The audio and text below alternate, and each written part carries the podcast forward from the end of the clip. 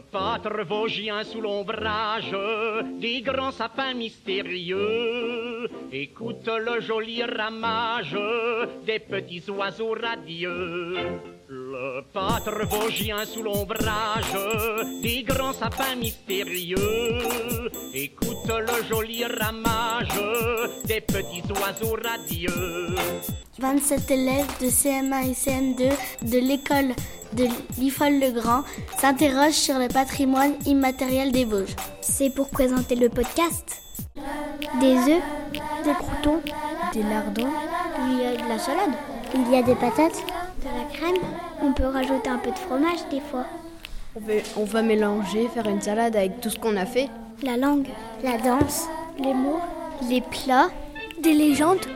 Salade vosgienne, troisième épisode. J'y crois, j'y crois pas. Où les enfants comptent les contes que leur a conté une conteuse. En fait, c'est une mère, elle a des enfants, mais elle doit partir aller travailler en ville. Et puis sa petite fille, elle avait fait trois gâteaux, puis elle lui donne, on rencontre un loup, et puis il lui dit Donne-moi à manger, ou sinon je te dévore. Du coup, euh, ma, la mère elle lui donne un gâteau, et puis après elle remarche, et le loup il ressort et il dit Donne-moi à manger, sinon je te dévore. Après, la mère elle redonne un gâteau, après c'est ainsi de suite. Bah, le loup il mange la mère.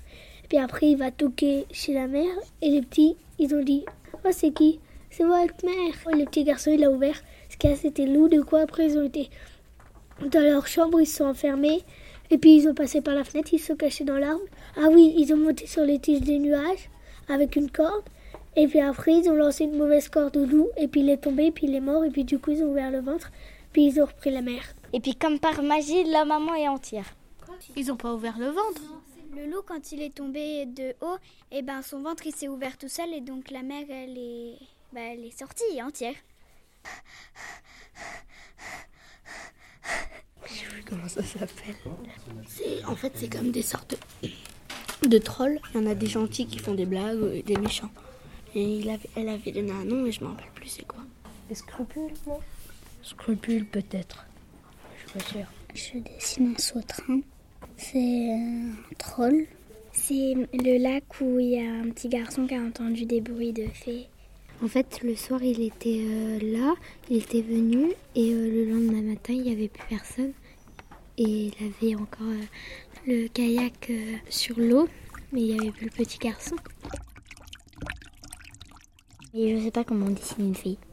Une fée, ça a une robe en dentelle, fait comme des toiles d'araignée, les fils. Ça a des ailes dentelles. C'est une donc elle a une, une longue robe faite avec des, des fils de toile d'araignée. Les ailes c'est pareil, c'est tout fin. Et elle a des, des, longs cheveux longs dorés qui reflètent avec euh, le soleil. Quand tu tapes dans ses cheveux, ça. Leurs cheveux ils brillent quand c'est la pleine lune. Et elles sortent que quand c'est la pleine lune. Et leur cachette, c'est dans les, euh, dans les broussailles.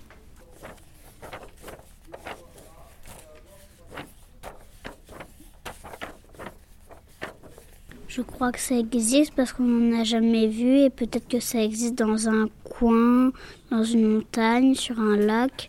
On n'en a jamais vu, c'est pour ça qu'on dit qu'il n'y en a pas. Les dinosaures, on peut dire qu'ils existent parce qu'on a retrouvé euh, des os alors que les fées, on n'en a pas retrouvé. Et à un moment, la dame, elle a dit un, un passage bizarre parce que les fées, logiquement, elles volent pas sous la pluie. Et puis, à un moment, elle dit qu'elles allaient dans le lac. Du coup, c'est ça, ça fait une preuve déjà que les fées, c'est, ça n'existe pas. Là, ce que je viens de dessiner, c'est l'histoire de Charlemagne. Il est venu dans un lac. Et puis, euh, euh, il a pêché un gros brochet qu'elle nous a dit. Qui, qui, du coup, ils ont dû tirer à quatre. Le brochet, il est tellement grand qu'il voulait, pas le, qu'il voulait pas le prendre. Et euh, il y avait un chien qui avait un collier avec un grelot. Et du coup, Charlemagne, il lui a pris le collier et il l'a mis sur le brochet. Et du coup, il paraît que quand on va à ce lac, on entend le grelot.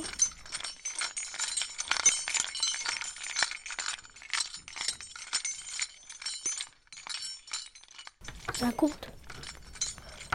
Enfin, oui. Parce que sinon, la canne, elle aurait déjà cassé s'il faut tirer à 4.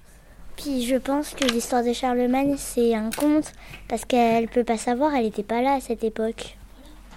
Oui, mais elle aurait pu le lire dans des livres, des livres anciens. Pour raconter l'histoire du loup, comment l'humain se transformait en loup-garou, c'est qu'il fallait plonger au fond d'un lac et on leur sortait loup-garou.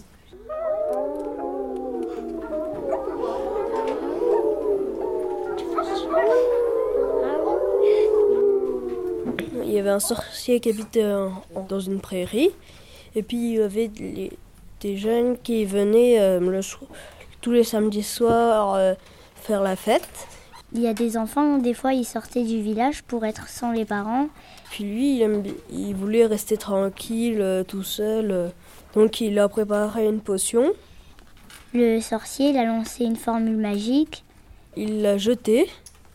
Et puis quand la potion est atterrée par terre, et eh ben ça a fait un grand lac tout rond. Et du coup, euh, les enfants, je crois qu'ils ont disparu. Ils ont disparu parce qu'il avait créé le lac euh, parce que les enfants ils faisaient trop de bruit et lui voulait être tranquille. Et puis la légende dit que quand on se promène, quand on se promène euh, autour du lac, on peut encore entendre les, les ceux qui jouaient.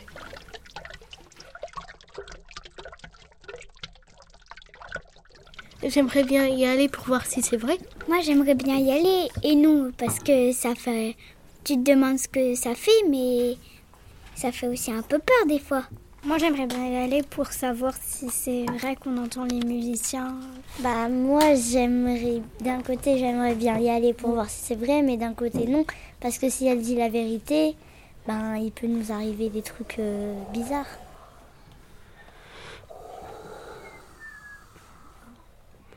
Il y a l'histoire du bonnet rouge. C'est dans une fontaine et dans la fontaine, s'il y, a des, enfants qui se baissent au-dessus de la fontaine et il y a le bonnet rouge qui les attrape et qui les tire au fond de l'eau. Moi, j'y crois pas trop, mais c'est vrai. Euh. Mais euh, elle nous a raconté qu'une fois, euh, il y avait deux hommes qui se promenaient dans la forêt et là, ils ont entendu des loups-garous. Il y avait une, une meute de loups-garous. Il y avait une cabane de chasse et les hommes, ils, se, ils étaient perchés sur un arbre et euh, le monsieur qui était dans la cabane de chasse, il est sorti et il a parlé d'une langue qu'on ne peut pas comprendre.